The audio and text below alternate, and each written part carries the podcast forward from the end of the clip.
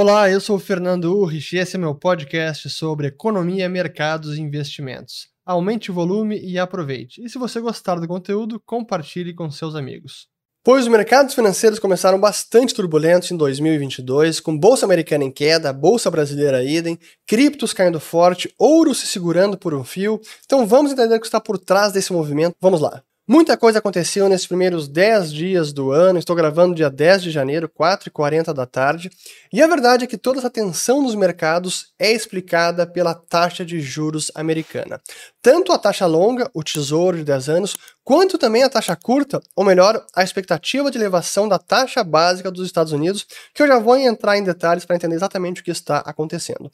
Mas entrando no assunto de hoje, vamos falar sobre taxa de juros americana, o que está acontecendo, vamos falar sobre a ata da reunião do Fed, do Comitê de Política Monetária, que aconteceu em dezembro, porque aí está boa parte da explicação do movimento dos juros nos Estados Unidos e no restante do mundo e que acaba explicando também essa derrubada nas bolsas mundiais.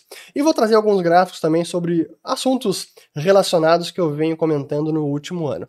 Mas primeiro, o Treasury de 10 anos, que chegou a bater no dia de hoje 1,8%, e é um patamar que não se via desde janeiro de 2020. Lá se vão dois anos e início da pandemia.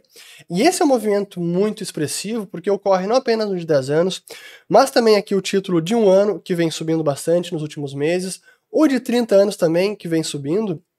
E como muito bem explica o Jim Bianco, da Bianco Research, ele analisou o retorno total do título de 30 anos e o de 10 anos e concluiu que esse movimento, na primeira semana deste ano, foi a pior semana em 49 anos de história registrada dos títulos de 30 anos. E a pior semana desde 77 para o título de 10 anos. Aqui está o de 30 anos, que foi uma queda apenas uma semana de 9,39% queda total.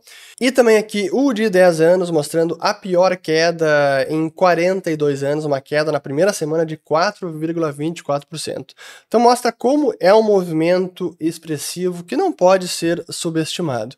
E é claro, esse o, o reflexo da elevação da taxa de juros americana é o que tem acontecido com as bolsas mundiais, especialmente as americanas. Vou botar aqui primeiro o SP500, que está caindo 3% year to date, tá nesses 10 dias de 2022. Nasdaq chegou a cair mais de 7%, agora cai 6,39%. Ibovespa caindo 1,95 e ouro praticamente ali com uma estabilidade. Esse é o movimento nas bolsas, e olhando aqui as velas do SP500, vejo que no dia 3 de janeiro teve uma elevação e desde então são vários pregões de queda, inclusive o pregão de hoje que chegou a cair mais de 2% o SP500. E claro, essa movimentação toda tem como justificativa o aumento da taxa de juros, e esse aumento tem como razão também a expectativa de elevação de juros pelo Federal Reserve.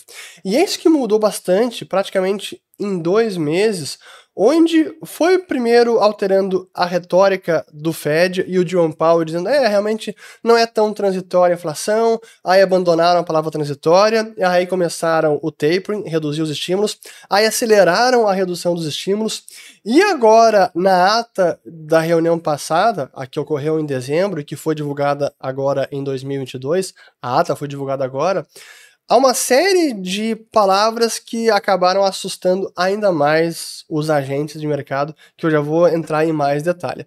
Mas para mostrar como o mercado começou a reprecificar a elevação de juros, os contratos futuros da, aqui na, na CME, Chicago Mercantile Exchange, com relação à decisão do, do cupom deles, né, que é o FONC. Vejam só, para a reunião de março desse ano, Agora, a expectativa principal, a probabilidade maior, é de elevação já em março, de 25 pontos base, como a gente tem aqui. Ó.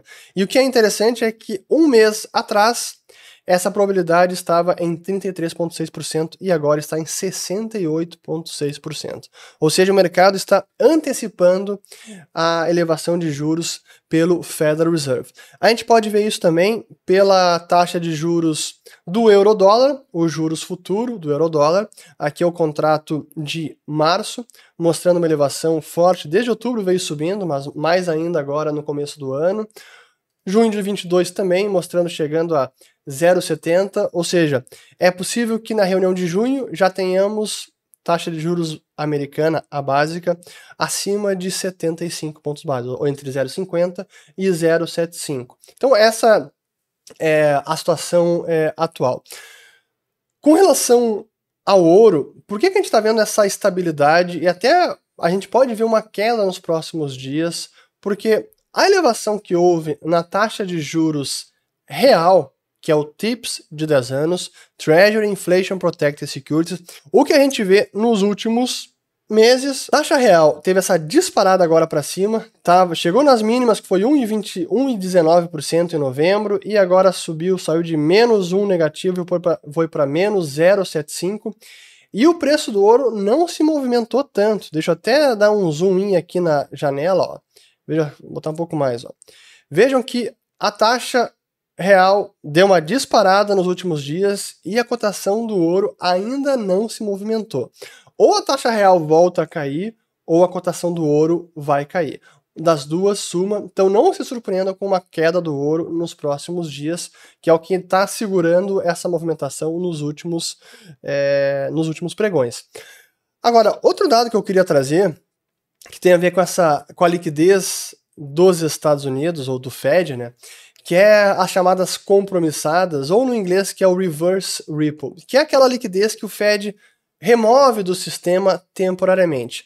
Como ele segue estimulando, essa parte curiosa, porque a inflação está nas máximas de 40 anos nos Estados Unidos e ainda assim o Fed está estimulando juros estão em zero e ele está comprando ativos. Claro que ele vai reduzir, deve parar já na próxima reunião ou em março, mas ainda assim ele está estimulando. Então essa liquidez adicional gera uma pressão negativa nas taxas de juros e ele precisa remover essa liquidez excessiva do sistema para evitar que as taxas básicas caiam abaixo de zero.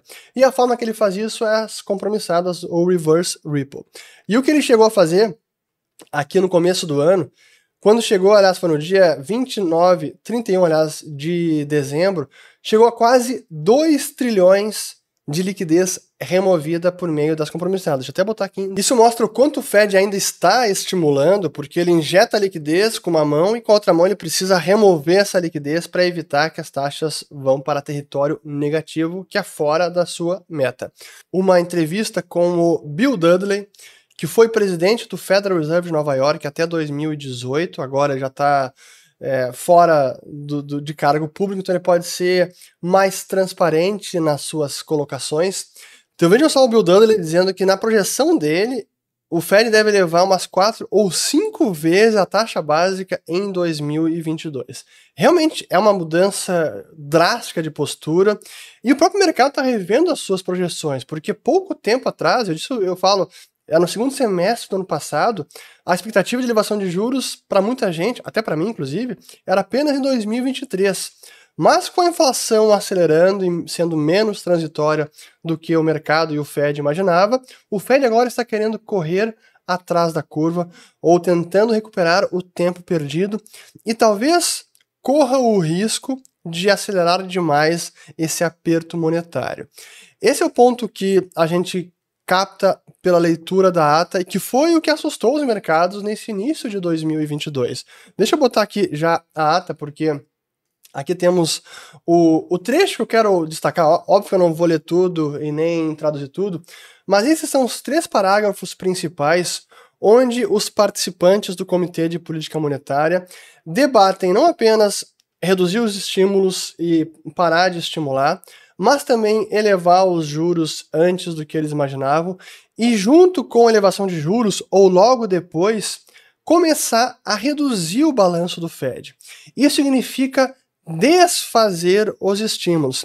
Então vejam como o Fed vai passar de, em poucos meses, de um ambiente de liquidez e estímulo para um ambiente de contração monetária, aperto monetário e, e remoção dos estímulos.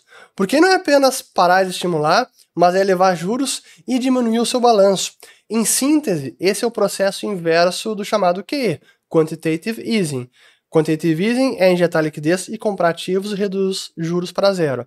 O quantitative tightening, ou aperto quantitativo, é subir juros e devolver os ativos que comprou do mercado de volta para os bancos. Então, em vez de comprar ativos, é vender os ativos e com isso ele está removendo a liquidez. É isso que está sendo discutido nessa ata de dezembro, onde os membros do comitê discutem que essa remoção de liquidez pode começar antes do que se imaginava. E claro que eles têm apenas um precedente, que foi o episódio de normalização do balanço. Tudo isso eles chamam de normalização do balanço, que é voltar o balanço do Fed ao que era pré-crise de 2008. Isso praticamente é impossível, mas enfim, essa iniciativa de reduzir os estímulos e vender os ativos de volta para o mercado é o que eles chamam de normalização do balanço. E eles fizeram uma normalização de balanço a partir de 2017, mas que durou pouco tempo, porque nesse período eles estavam subindo juros, começaram a reduzir o seu balanço, portanto, tirar liquidez do mercado, vender os ativos de volta para o mercado, e a conclusão desse experimento foi o grande crash dos mercados em dezembro de 2018, onde o Fed jogou a toalha, juros chegou em 2,5% e o Fed disse: "Não quer saber, não vou mais subir juros.